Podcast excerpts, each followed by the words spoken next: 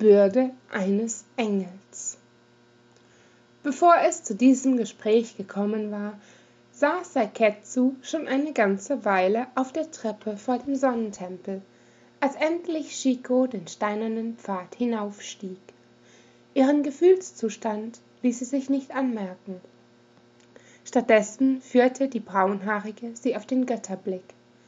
Anstelle der freien Fläche erblickte die Elementalistin nun auf der Aussichtsplattform ein fast dreieckiges Metallgebilde, eine Maschine, die sie schon einmal kurz nach ihrer Ankunft gesehen hatte. Das Leuchtfeuer, staunte sie nicht schlecht. Mit einem Lächeln wurde sie von Thea Lor Arantheal begrüßt. Prophetin, ihr habt es geschafft zu entkommen. Malfas sei Dank. Wie ist es euch ergangen? Taranors Bemerkung über ihr Gespräch hatte Chico zwar nicht vergessen, doch für den Moment gab es weit wichtigere Dinge zu besprechen. Über mögliche Hintergründe diesbezüglich konnte sie nachdenken, wenn die Läuterung abgewendet war. Allerdings verschwieg sie ihm, dass Ota sich von ihr getrennt hatte. Ein Zwei-Fronten-Krieg. Brummte Saiketsu und verschränkte die Arme vor der Brust. Das bedeutet, wir müssen nicht nur die Hohen aufhalten, sondern gleichzeitig die Verteidigung organisieren. Der Großmeister seufzte, bevor er erklärte. Und aus diesem Grund muss ich euch schnellstmöglich auf die Suche nach den drei schwarzen Steinen schicken. Auf die fragenden Blicke der beiden Frauen berichtete er ihnen von der Energiequelle des Leuchtfeuers, welche das materielle Gegenteil ihrer Feinde sei und sie deshalb in gebündelter Form vernichten konnte. Es gab in diesem Zusammenhang allerdings auch eine schlechte Nachricht.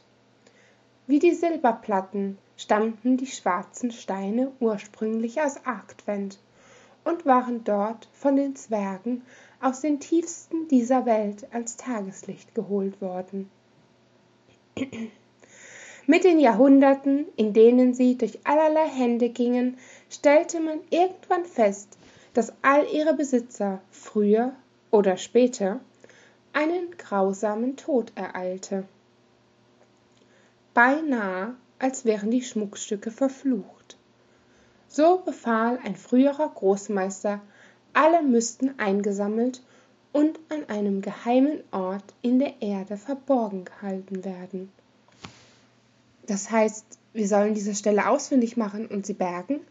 hakte Chico nach. In diesem Moment erklomm Klerus gerade die Stufen zum Götterblick. Offenbar hatte er mitgehört, da er entgegnete. Nein, die schwarzen Steine wurden bereits an jenem Ort gefunden und gestohlen. Von dem sogenannten Armenheiler Samael Dalgala. Ihr meint diesen Apothekarius, der nur von den Reichen Gold für seine Behandlungen forderte? Ich habe gehört, es kam aufgrund einiger fragwürdiger wegeloser Methoden zum Bruch mit dem Bund und er musste arg verlassen, schaltete sich nun Seiketsu ein. Thealor nickte zustimmend. Richtig.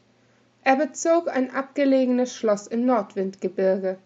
Bislang konnte der Orden dort nicht eindringen, weil er vor seinem Tod einen unüberwindlichen Bandkreis um seine Ländereien gelegt hat.